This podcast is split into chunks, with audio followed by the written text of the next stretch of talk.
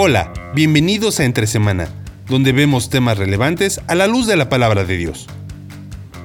La semana pasada aprendimos que no es honesto usar las amistades como un peldaño para el noviazgo. Pero ¿qué sucede cuando surge una mutua atracción entre un hombre y una mujer? ¿Es razón suficiente para ponerse de novios? ¿O cómo deberíamos de transitar de una forma sana y sin heridas de la amistad al noviazgo? Acompañemos a Alex y a Marcelo en este nuevo episodio de nuestra serie Líneas Borrosas, aquí entre semana. Qué bueno que nos vuelves a acompañar esta semana. La semana pasada dejamos una pregunta picando eh, acerca de la amistad y qué es lo que tienes que hacer si estás de amigo con alguien Claro. y dices, pues yo veo al otro lado eh, algo, algo más interesante. Usaste, usaste unas palabras que me gustaron. Dijiste, ¿cómo, ¿cómo doy el salto de amistad a noviazgo? ¿no? Sí. Y dijimos la semana pasada que eh, es necesario crear eh, una atmósfera, ¿no? un, un ambiente sano a nivel de iglesia local. eh, y tenemos que dejar de ver, o sea, para generar amistades sanas y dejar de ver las amistades como un medio. ¿no? Así como, ok, voy a tener muchos amigos porque mi propósito último y final es ponerme de novio.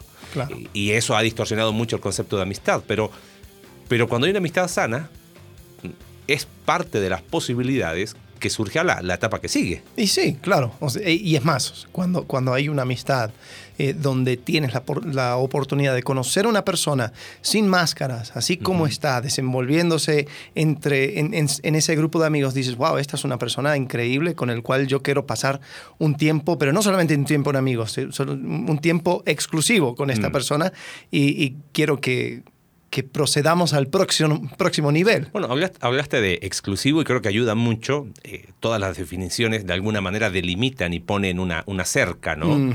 Pero sí es bueno definir algunas cosas. Claro. Eh, tú has usado mucho en la iglesia esto de, de que noviazgo es un puente entre eh, amistad y matrimonio y a mí se me hace muy, muy gráfico, la metáfora es muy, muy clara, pero creo que ayudaría mucho tratar de establecer una definición de noviazgo para decir, a ver, eh, para, para saber cómo se da el salto de amistad Claro. a noviazgo, tenemos que definir qué estamos hablando cuando hablamos de noviazgo, Mm. ¿no? Sí, sí. ¿Cómo, cómo serían términos claros y sencillos?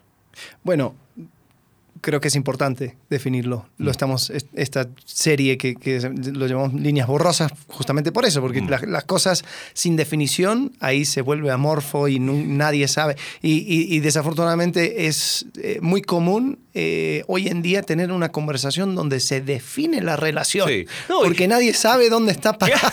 Y como son líneas borrosas, tú preguntas, oye, ¿son novios? No. No. ¿Son amigos? No, tampoco. bueno, entonces, ¿qué son, no? Y es como que entre amigos y novios hay una, una serie de etapas. Bueno, pero en- ¿cómo definir de manera tal de decir, ok, hacia allá queremos caminar en esta conversación? Eh, definamos cómo, cómo se vería noviazgo en términos Claro. sencillos. Sí. Eh, si definimos noviazgo, entendiendo lo que hablamos la semana pasada acerca de una, una postura de amistad, Ajá. el noviazgo es una relación exclusiva, porque uno uno no Ujú. puede tener dos novios, dos novias a la vez, eh, temporal, Ajá. porque una pareja que están de novios por 30 años, eso es algo anormal. Anormal. Eh, amigos de 30 años, sí. Eh, esposos de 30 años, sí. Eh, Novios por 30 novio años. por 30 años, no. Entonces es una relación exclusiva, Ujú. una relación temporal y una, una relación direccionada.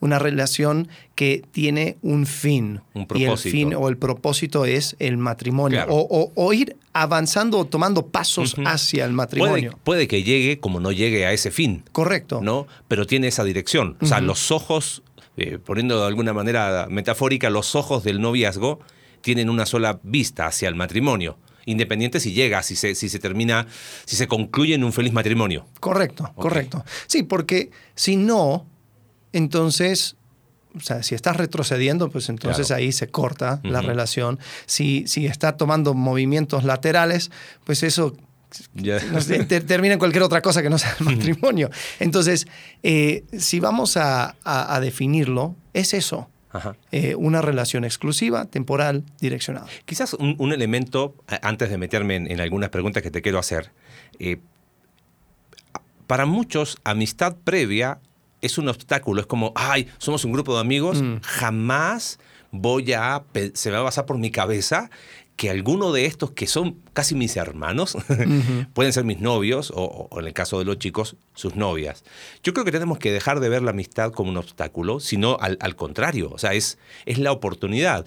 Por eso hablamos la semana pasada de, de no ver la amistad como un medio, pero tampoco significa caerse del otro lado del caballo, como Claro. decimos, decir, ok, como acá es mi grupo de amigos, en, jamás nunca y, y los tacho a todos. Sí, sí, sí. Y na- Y na- nadie puede salir de novio o de novia Claro. con nadie más porque, porque esto es nuestro, nuestro santuario de amistad. Y, y- y hay, hay dinámicas donde hay un grupo de amigos donde es- eso, eso se va creando. Eh, y, y hasta los otros amigos amenazan, "Ey, ey, no, no vayas a arruinar lo que, Lo que tenemos como amigos". ahora, sí. Y creo que eh, mm, sí, la- el noviazgo mal llevado sí puede crear muchos problemas en un grupo de amigos, pero eh, eso no significa que no se pueda hacer bien.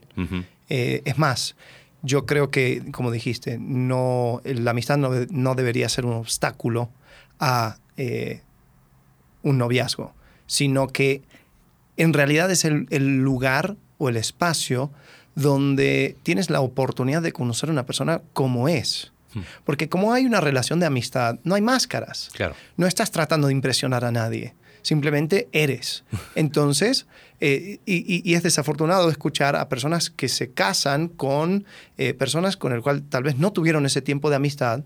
La queja después de un año de, de matrimonio es... Nunca pensé que era así. Nunca pensé, no Nunca es el mostró, hombre, no es la mujer con el cual me casé. Hmm. Bueno, sí lo era, pero andaba tratando de impresionarte. Claro.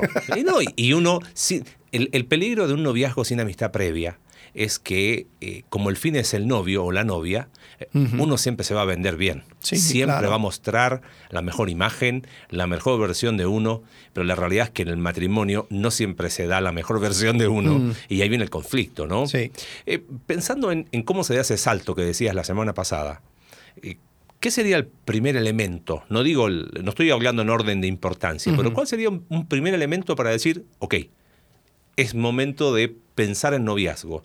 No tanto pensando en el otro o la otra, sino en uno. Sí, sí, eh, irónicamente yo creo que el primer paso es estar bien con tu soltería.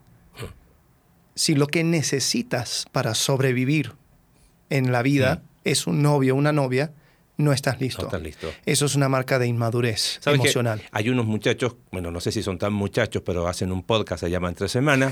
Hablaron de soltería en algunos episodios de alguna serie anterior, donde uno tiene que aprender a, a ver la soltería como ese regalo de. Dios para esa etapa. Y creo que lo que dijiste es súper importante, porque si no estás pleno en tu soltería, eh, o estás buscando un novio y una novia tratando de, de- de agarrar, no sé, redimir tu condición, Ajá. sin haber encontrado plenitud en Cristo eh, y viendo esa soltería como un regalo de Dios, entonces no se está listo. Eh, Y, bueno, Primera Corintios habla un poco de Sí, eso. sí. Lo que pasa es que el, el lenguaje en el, en el cual a veces se entiende es como, es como que choca, ¿no? Mm. Primera Corintios capítulo 7, leo la, la NBI, dice, en cuanto a las personas solteras, verso 25, no tengo ningún mandato del Señor, pero doy mi opinión como quien por la misericordia del Señor es digno de confianza. Pienso que a causa de la crisis actual, eh, la Reina Valera habla ahí de la, de La necesidad La necesidad que que apremia. ¿no? Es bueno que cada persona se quede como está. O sea, eh, Pablo lo que está diciendo ahí es, mire, quédense eh, solteros por esa, por esa necesidad que apremia. Y Por eso en el versículo 32 dice, yo preferiría que estuvieran libres de preocupaciones. El soltero se preocupa de las cosas del Señor y de cómo agradarlo. Ahí está lo que dices. Sí. O sea, soltero, tu único enfoque es agradar a Dios porque tu mente está enfocada, como no hay mayor preocupación de llevar un hogar, de crianza de hijos, eh, vive a plenitud tu soltería. ¿no? Y después dice, eh, pero el casado se preocupa de las cosas de este mundo. Y eso suena más, como que nos incomoda un Ajá, poco, ¿no? Sí, sí, sí, como del mundo. Claro, y de cómo agradar a su esposa. Sus intereses están divididos. y, y- y no es que está hablando mal del matrimonio Pablo. Lo que está diciendo es, al contexto de esa realidad, de la crisis que estaban viviendo, quédense como yo, porque mira, el soltero se ocupa solo de las cosas del Señor. ¿no? Entonces diríamos que el primer paso sería, si ya estás listo para que tu corazón o su men- tu mente se divida en, más de una preocupación, adelante. Sí, ¿no? sí. O sea, eh, de alguna forma, lo que está transmitiendo Primera de Corintios capítulo 7 es que implica una madurez, no sé, orgánica sería la, mm, la palabra, eh, o plena, eh, Sí. amplia, o sea, en todas las esferas de la vida. Yo creo que es, es una, una actitud que no da eh, un peso desmedido en una relación con otra Mm. persona, un noviazgo y, y aún el matrimonio. Porque lo que Pablo está diciendo es, hey, el joven soltero, eh, la chica soltera, tiene la oportunidad de vivir para Dios únicamente. Dice, cuando te casas, eh, vives para Dios, pero también vives para otros Claro. muy diferente la filosofía de hoy, donde dices, hey, eres soltero, vive para ti, Hmm.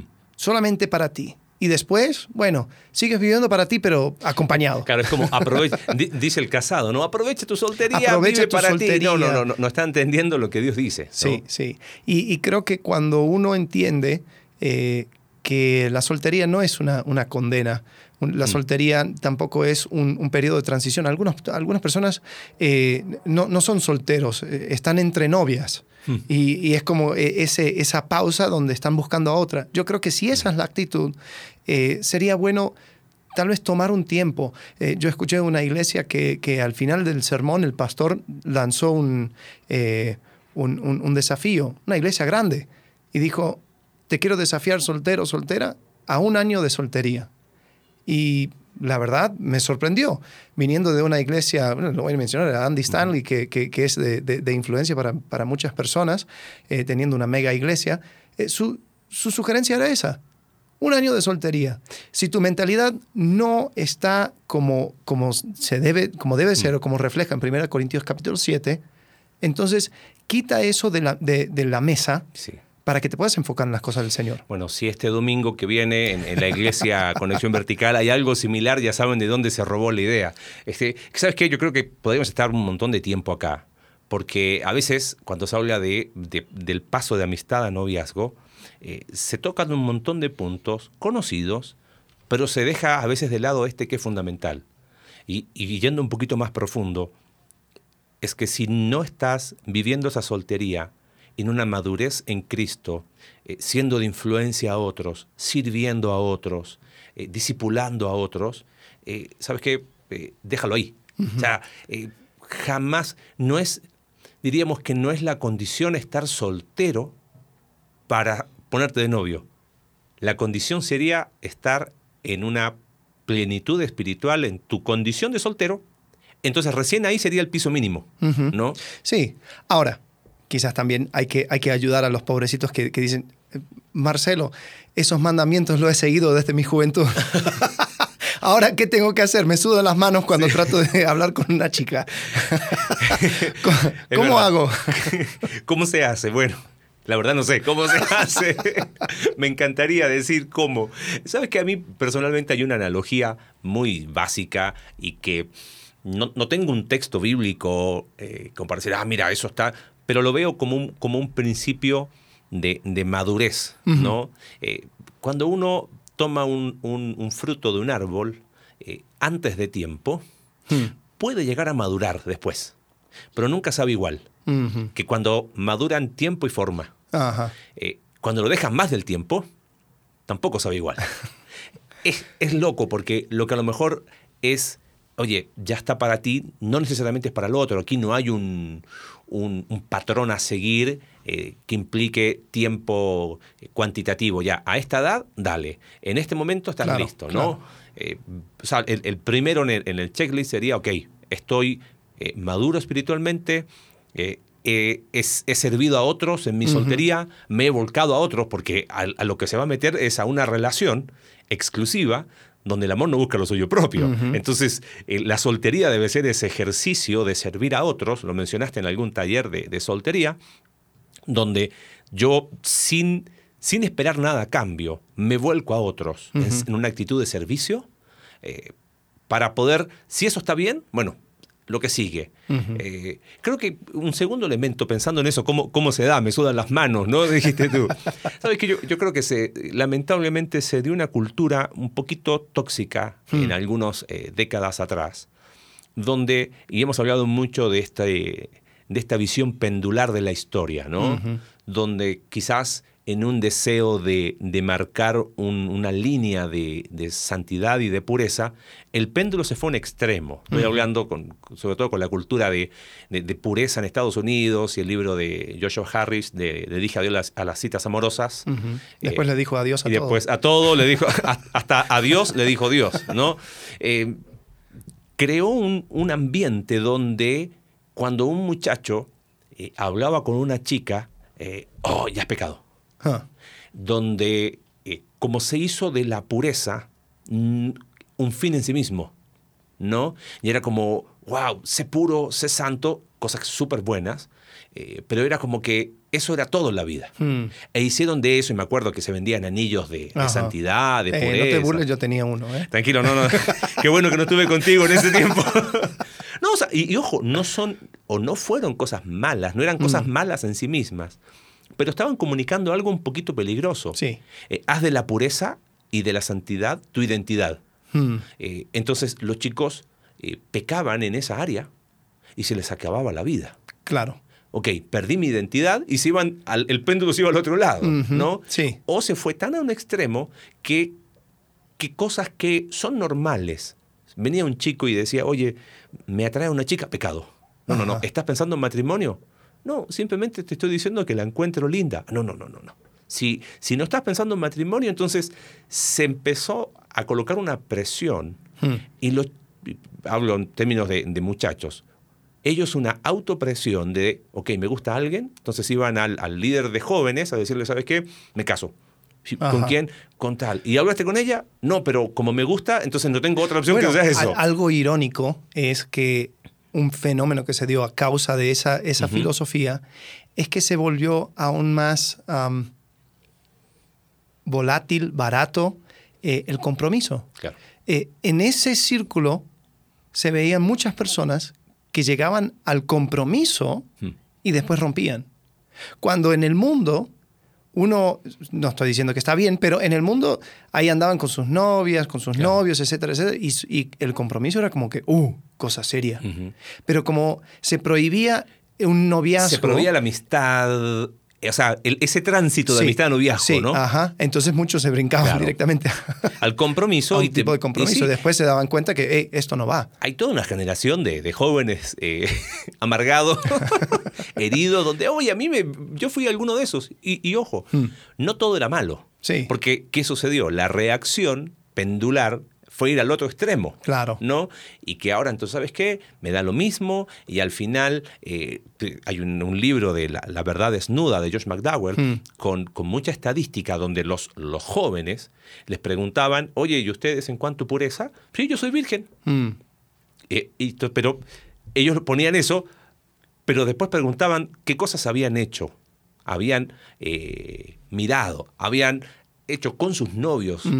eh, y olvídalo. O sea, pero ¿qué te muestra? Eh, se fueron al otro extremo. Claro. ¿Ves? Sí, cuando alguien dice que es técnicamente virgen, ya sabes Claro. que Que- que- que- entonces, eso, eso- problemas hay. ¿Eso qué te muestra? Que, que la reacción pendular fue al otro lado y, y mucho creo que responde a, a esas líneas que han sido borrosas y donde partamos de una amistad. Bueno, ok, hay madurez espiritual, perfecto. En tu soltería hay plenitud, ok.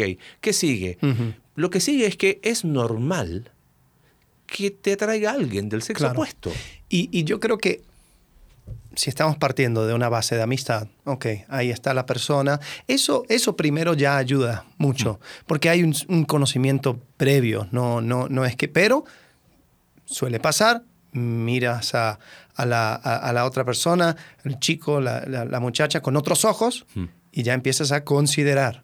Yo diría que ese es el próximo paso, la Ajá. consideración. Claro, pero ah, quizás antes de pasar a la consideración, creo que es importante eh, no, no estigmatizar la atracción. O sea, Claro. el muchacho que dice, oye, me atrae una chica, Bien. mi sugerencia sería, qué bueno, es normal. O sea, Sí, Dios sí. te creó con una serie de, de elementos fisiológicos, ¿no? Eh, psicológicos, que van a hacer que te atraiga alguien del sexo opuesto, más a cierta edad. Pero déjalo ahí. O sea, Sí.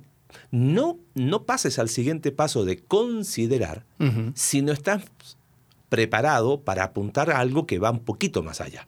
El tema es que muchos chicos hacen como me atrae, como me gusta, ya, verbalizo eso, Claro. lo expongo burdamente. Ay, me gustas. Y siempre he sentido algo por ti. Y, y lo vomitan, o sea, perdón que sea. ¿Y, y qué hace la otra persona con eso? Y amistades se ven eh, dañadas por esa falta de freno o de prudencia en decir, ok, me atrae, sí, es, es interesante, sí, me gusta su forma, déjalo ahí. Eh, y si estás en una relación, por ejemplo, de discipulado, eh, eh, o, de, o de tener un consejero, a lo mejor exponerlo a ese nivel. Oye, ¿sabes qué? Me está. Ah, buenísimo. Pero hasta ahí, no, no, no, no hacer eh, el hecho de que haya una atracción no valida automáticamente seguir al paso siguiente. Claro. ¿No? Sí, sí, sí. Es, es el principio de la, de la física cuántica. Observación cambia el comportamiento. Total, totalmente. Y, y pasa, y, y sobre todo pasa. Bueno, me acordé de experiencias pasadas y le decía a los alumnos, tanto en Argentina como en México, después de tres años juntos, eh, observando a tu misma compañera, eh, me- y me, me preguntaban, oye, eh, ¿es normal que, que sienta atracción? Es obvio y esperable después de tres años juntos que a lo mejor sientas una atracción, pero eso no, no hace o no valida necesariamente que sigas el siguiente paso. Sí, sí, sí. sí. Tiene Y- que haber y- otros elementos. Y también, a- asterisco, nosotros como dos hombres, nuestra, nuestra experiencia eh, y nuestro consejo casi siempre ha sido direccionado a, a- a hombres en este caso, eh, pero yo creo que lo, lo que estamos compartiendo también, o sea, es, es igual de válido con chicas hacia un varón como Totalmente. eh, viceversa. En es- entonces, en este sentido, yo, yo creo que cuando ya hay esa, ese interés, sí, atracción. Atracción es como, como los pájaros que vuelan por encima. ¿Puedo- puedo decir algo ahí? Sí, sí, sí, sí. sí. Y está mal que, que pensando en un muchacho y que pregunta, oye, me atrae una chava, pero también me atrae esta otra. Personalmente, y espero que no nos des- descontextualicen, si atracción son esos pájaros que dan vuelta arriba de la cabeza, si te atrae más de una chica o chicas, si si de repente encuentras lindo un muchacho de la iglesia y, y de repente al otro muchacho también lo encuentras atractivo, pero eres capaz de dejarlo ahí, o sea, no es pecado. ¿no? Porque es como, ay, me siento la- lo más el más pecador del mundo porque me atraen dos personas o tres, ¿no? Eh, pero es que estoy hablando de atracción, de, de- de considerar a alguien, oh, mira, Ajá. es lindo, habla bien, qué sé yo, es simpático, a lo mejor te atrae porque, porque no sé, toca un instrumento, porque canta, porque cuando habla sa- saca una voz así. Anda, ¿sabes por qué? Te atrae las manos, los ojos, Lo lo que sea. ¿no? Sí. Y eso es normal y creo que eh, es bueno, eh, porque hasta ese punto simplemente estás observando, estás viendo. Yo creo que eh, también es importante en ese caso simplemente echar un ojo y empezar a, a ver, a decir, a ver, si yo entraría en una relación exclusiva, obviamente también eh, requiere el, el- Que sea el mutuo, permiso ¿no? y la, la aprobación de la otra persona, ¿no? Porque hay algunos que dicen, no, eh, Dios eh, me dijo que tú eres la voluntad de Dios para mi vida, también un tema que hemos hablado. Hay, hay- hay varios episodios de eso que pueden escuchar para repaso. Pero, pero ahorita ta, te atrae una persona, observas, Hmm. miras, consideras, dices, "Mm, ¿sabes qué? Esa actitud como que no me, no me parece. Mm, Hmm. Ese comportamiento se me hizo un poco inmaduro. Y sabes qué? En ese momento tú puedes romper la relación que Claro. existió solamente en tu cabeza y no hay problema y después siguen siendo amigos. No hay problema. El problema es cuando uno se salta esa barda, Claro. empieza a hablar, habla con otros. eh, para- Verbalizando esa atracción. Exacto. Y es de- después ahí es donde vienen las consecuencias. Pero si tú eres capaz de quedarte callado, ser prudente, Hmm. observar, ahí tú puedes ir considerando aún múltiples personas a la vez. O sea, Claro. no, no es que hay problema con eso. Perdón, y, y, eh, perdón que insista en el punto, ¿no? Diríamos que deberíamos, entre comillas, normalizar un poco esa etapa. O sea, tú eres líder de jóvenes eh, o tienes un amigo y alguien te dice, oye, ¿sabes qué? Me gusta la fulanita de tal. No, no, no tomarlo como a la ligera, Ajá. pero tampoco hacer de eso algo, oh, listo, vamos a llamar a los papás, porque yo te acompaño para que pidas la mano. No, no, no, espérame. ¿Viste? Eh, y, y por otro lado, eh, pensando en lo que dijiste en el primer episodio de esta serie, eh, el problema pasa cuando se verbaliza una atracción, se habla con otros, eh, se le dice a la otra persona, eh, me gustas, eh, y, y anda a saber qué interpreta la otra persona. O el tema de, de la realidad virtual, de que quizás no digo que me gusta, pero pero cualquier estado de tal persona, a los dos segundos, ¡pop! Ya estás, eh, eres el primero o la primera que pone me gusta o, o comparte sus estados.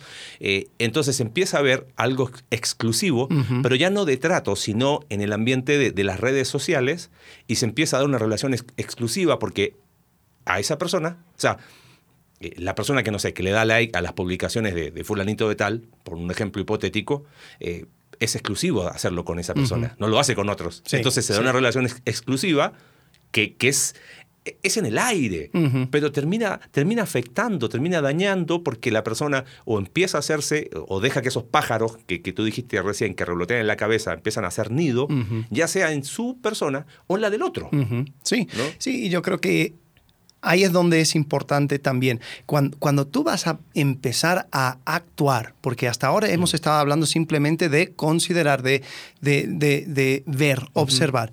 Ahora cuando empiezas a actuar, ahí también hablamos de física cuántica, ahora de la primera ley de la termodinámica. cada acción requiere... O, o, Una ¿Qué fue? Primera ley de, de Newton, ¿no? Sí, primera, de, de, Newton. A cada acción viene su, su reacción. Su reacción eh, y de, de, la misma forma. Bueno, no, algo por algo eso. somos pastores y no científicos. Lo nuestro no es la física, sí. parece. Pero bueno, eh, el punto es, empiezas a hacer, a actuar, cuidado porque viene una reacción. Hmm. Y muchas personas han sido muy inmaduros con sus acciones porque después van dando alas a una cosa que después ellos no, o sea, ya cuando actúas, ya no puedes decir, levantarte y decir, ah, no, ¿sabes qué? Ya no. Ajá. Antes de actuar, sí.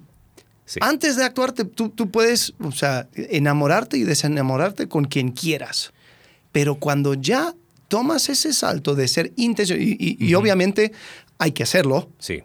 pero hay que hacerlo con la sabiendo a lo que, en lo que te estás metiendo. Exacto. Y, y, entendiendo que eso requiere también una responsabilidad. Porque cuando ya vas a mm. empezar a actuar de una cierta forma, vas a crear algo en, el, sí. en, en, en, la mente y el corazón de otra persona. Y tú te tienes que ser responsable de eso. Y, y eso, o sea, diste otra vez, bueno, tu experiencia me parece que es, es, abundante, pastor, ¿no? Pero estamos tratando de responder esa pregunta que dejaste en el episodio anterior, ahí dando vuelta, ¿no?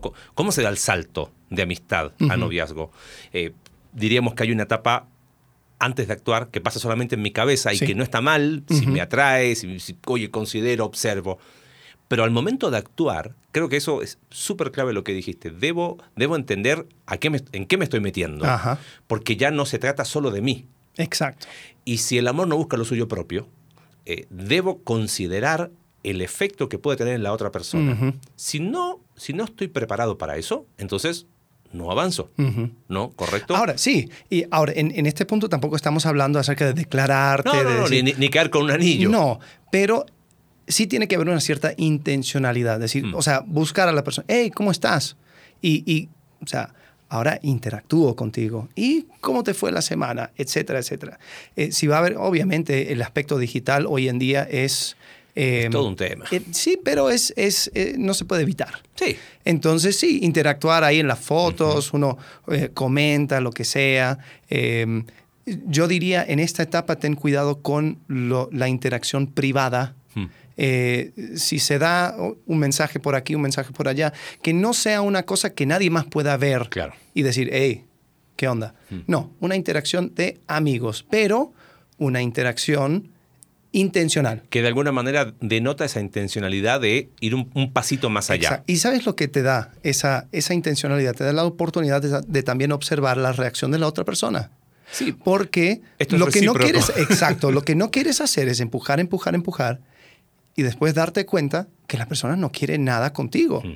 Porque cuando ya empujas de cierta a, a, a, a, cierto punto, hasta quiebras la amistad. Claro. Oye, es que ¿Qué te pasa? ¿Qué, ¿Qué te pasa? ¿No te das cuenta que no, no estoy interesado en ti? Ahora, una cosa es, tú intentas, hay uh -huh. pruebas y después dices, mm, okay. parece que aquí no hay, no, no y, responde. Y lo bueno es que si se hace eso con prudencia uh -huh. y no hay reciprocidad, hasta ahí llega y no se daña claro, la amistad, claro. no se quiebra un grupo de amigos. Pero cuando se es imprudente en ese trato es donde vienen las consecuencias, uh -huh. ¿no? Porque creo que lo, lo, lo, tercero sería, bueno, en esa intencionalidad, si empieza a haber reciprocidad evidente, bueno, adelante. Sí, ¿no? sí, sí, sí. Yo cuando, cuando estaba por, por tomar ese brinco con, con, la que es ahora mi esposa, eh, estaba compartiendo con, mi- con mis padres y mi mamá me dijo algo, dice, bueno, checa, porque ningún abogado hace una pregunta donde no sabe la respuesta ya. ¿ya? ¿Cómo, cómo, cómo sientes que, va, que van a responder? Dije, "Eh, yo, creo que sí, hay onda. En Argentina usaban una frase, ves si hay agua en la alberca, Ajá. ¿no? O sea, si te vas a tirar un Exacto. clavado, ves si hay agua en la pileta, en la alberca, pero no vaya a ser que, listo, te tiras y no había agua y con todo lo que eso implica, ¿no? Sí, y, y- y creo que es importante porque eh, aparte de ser una vergüenza para uno, es una vergüenza para la otra persona que, que uno se, se le declare y después es como que, no, nada que ver, por favor. Eso que acabas de decir, creo que es importante mencionar algo. Necesitamos quitar el, el elemento, voy a usar dos palabras inventadas, espiritualoide y, y misticoide. No sé si, si aplica. Porque, oye, pero usando la, la analogía que, que- que tú hiciste recién, ¿no? ¿Cuál crees que va a ser la respuesta del otro lado? Mira, no sé, pero Dios puso una convicción en mi corazón. No, no, no, espérame. Eh, no, pero Dios puso un versículo. No, ¿qué, o sea, ¿qué tiene que ver un versículo con lo que la otra persona va a responder? O sea, eh, pero muchas veces eh, nosotros en el liderazgo uno comete tantos errores, ¿no?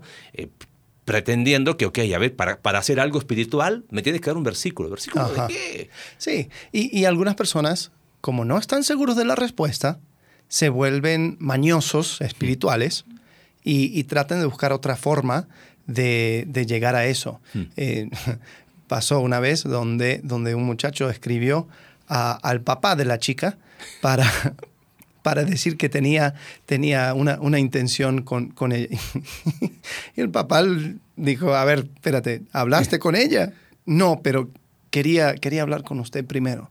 No, no me vas a usar a mí de palanca Claro. para poder enganchar a mi hija. Habla con ella y si ella tiene interés, bueno, perfecto. Después tenemos otra conversación. Por supuesto. Pero no, no trates de eh, convencerte Hmm. de una cosa que al final va a ser de mutuo acuerdo. Por supuesto. Eh, y, y por eso uno tiene que primero considerar, después ser intencional, pero esa intencionalidad es para probar, para ver si hay, eh, eh, cuál es la respuesta de la otra persona.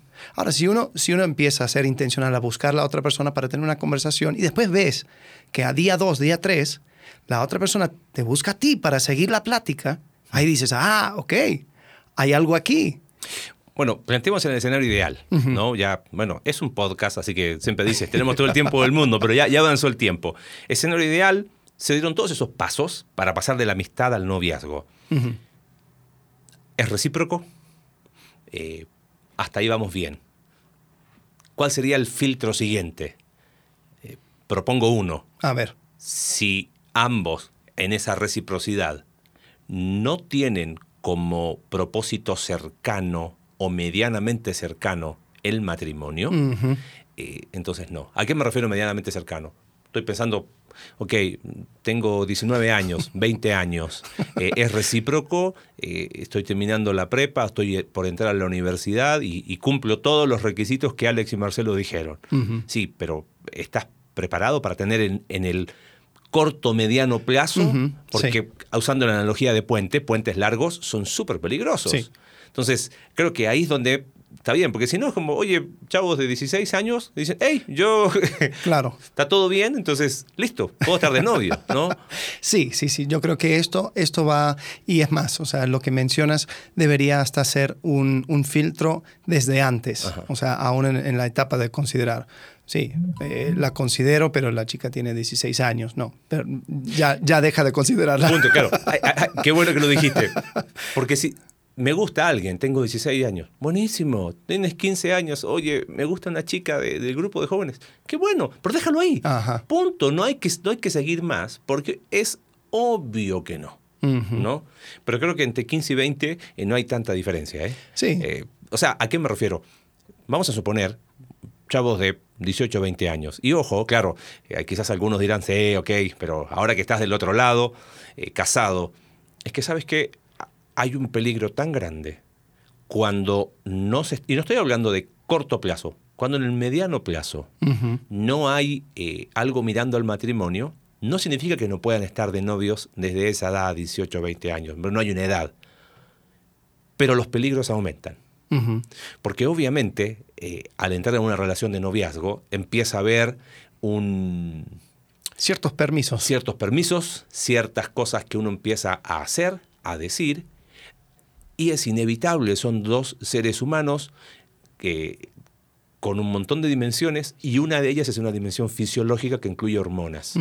Entonces, cosas pasan en el organismo cuando uno está con una persona del sexo opuesto al cual es recíproca la atracción.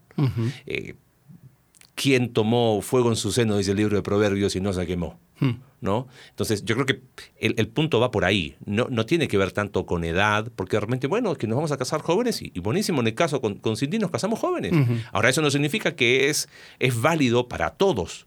fue, una, fue nuestra realidad y que en algún momento en un episodio con nuestras esposas podremos hablar. No, y, creo que la diferencia es que ustedes estaban dispuestos a considerar el matrimonio dentro de corto plazo. Yo he conocido personas que dicen, nos, queremos poner de novios. Ah, sí. ¿Y para cuándo piensan que sería una edad para casarse? Uh, no, cinco años por lo menos. Bueno, entonces no lo consideren. No Ahí Sería, sería un consejo de decir, no es pecado, no está mal, pero en nuestra responsabilidad acompañándote, tenemos que decirte, estos son los potenciales peligros. Eh, y creo que eso sí es importante decirlo. Y ahí quizás hay un segundo elemento. Eh, nunca entrar en esta relación ya, eh, ¿cómo era? Hablamos de, hay una atracción, hay una consideración, hay una exposición donde empieza a haber reciprocidad. Si no hay un acompañamiento de otros para entrar en una relación, no entres. En un acompañamiento donde haya verdaderos amigos que te aconsejen, que te orienten, que te incomoden, que te digan aguas, como dicen acá en México, cuidado, hay un foquito amarillo por acá, fíjate por acá. Eh, a veces uno, y hemos hablado mucho de eso nosotros en este último tiempo, a veces las personas buscan porristas, ¿no? Que, oh, uh, sí, buenísimo, y, y, es como que eh, hago A y tengo mis porristas que me dicen sí. Después hago todo lo contrario, hago B. Y el mismo porrista me dice, ah, buenísimo. O sea, espérame, ¿qué, onda? Estoy haciendo todo lo contrario y me dice que está bien, ¿no? Si no está esa, esa contención, ese, ese acompañamiento de, de personas a las cuales tú les das el permiso de decir, entra en mi vida eh, y, me haga, y hazme esas preguntas, eh, mejor no entrar. Sí, sí, sí, sí, totalmente.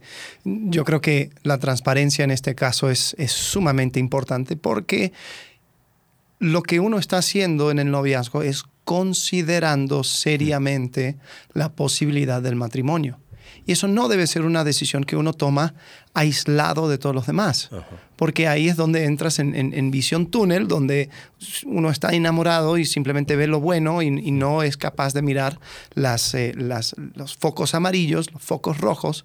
Entonces, el estar acompañado es súper importante. Entonces, bueno, suponiendo que comenzaste con una base de amistad, le echaste el ojo a la, a la otra persona, consideraste a la otra persona, entraste a interactuar con esa persona de manera intencional, encontraste que hubo una reciprocidad, que hubo también una cierta respuesta. Ya en ese momento le lanzas la pregunta y la propuesta, dices, oye, me gustaría entrar en una relación exclusiva contigo, considerar el matrimonio, es decir, quiero que seas mi novia, que seas mi novio, lo que sea. Eh, algunas chicas dicen que, no, que, el hombre debería de, tirar el primer paso. Eh, eh, Puede eh, ser. El próximo episodio. y, tiran porque no sé. Están. Hay, hay, elementos culturales ahí. Sí. Eh, no quiero llevar texto bíblico donde no lo hay. Eh, pero cuando hicimos la serie de Ruth, Ruth no estaba encerrada en su casa. No. ¿no? Ruth dio ciertos pasos diciendo, hey, aquí estoy, mírenme. Eh, pero, pero nunca fue acusada de imprudente. Eh, no estoy diciendo que no interpreten porque ahora van a extrapolar, no, no, estoy diciendo que, que si esperas que llegue alguien tú encerrado en tu, encerrada en tu mundo, sin contacto con el mundo exterior, y que por arte de magia llegue alguien a buscarte y te pida matrimonio o te pida ser eh, novio, eso no existe. Sí, los príncipes azules en, los, cuentos de hadas. No, exactamente. Y, creo que sería bueno, eh, como sugerencia, eh, chequen ahí en el canal de YouTube de la iglesia, hay una, hay una serie de, de madurez eh, espiritual en la sexualidad y tú diste ahí un taller de, madurez espiritual en la sexualidad fuera del matrimonio. Creo que hay un montón de elementos que sería bueno para los que quieran quizás profundizar. En las notas vamos a poner el link. Vamos a colocar el link. Eh, porque creo que hay, hay un montón de cosas que obviamente por razones de tiempo no podemos hablar, pero sí es un tema importante, pensando en, lo que hemos hablado, ¿no? Eh, la, falta de claridad y de caminar en líneas borrosas hace que se destruyan amistades, que se dividan iglesias y que el, que el cuerpo de Cristo se, termine dañando a sí mismo, ¿no? Pero a la medida que vamos aprendiendo a, tener una atmósfera de amistad sana, estas cosas van a ocurrir de forma natural. Y qué bueno que ocurran, ¿no? No somos antinoviazgo, todo lo contrario, qué bueno que ocurran, pero de una manera sana, de una manera orientada, guiada, con algunos, esto no, es, no está escrito en piedra lo que acabamos de conversar, pero creo que son parámetros básicos sobre cómo ir manejándonos en esta, en esta situación. Así que si alguien aún está en esta etapa, eh, acérquese, pida ayuda. Oye, puedo tener una charla personal con alguno de ustedes, eh, con alguien del equipo de liderazgo de la iglesia, porque queremos que esta sea una herramienta para nuestra iglesia de decir, hey, si esto levantó algo en tu corazón, en tu mente, adelante, busca ayuda, ¿no? Aquí estamos. Excelente. Bueno, seguimos hablando acerca de esto y continuaremos la plática la próxima semana. Buenísimo, gracias. Gracias por acompañarnos en un capítulo más de Entre Semana. Recuerda que puedes seguirnos a través de nuestra página web Iglesia Conexión Vertical Diagonal Entre Semana, Spotify, Apple Podcast y Google Podcast. Hasta la próxima.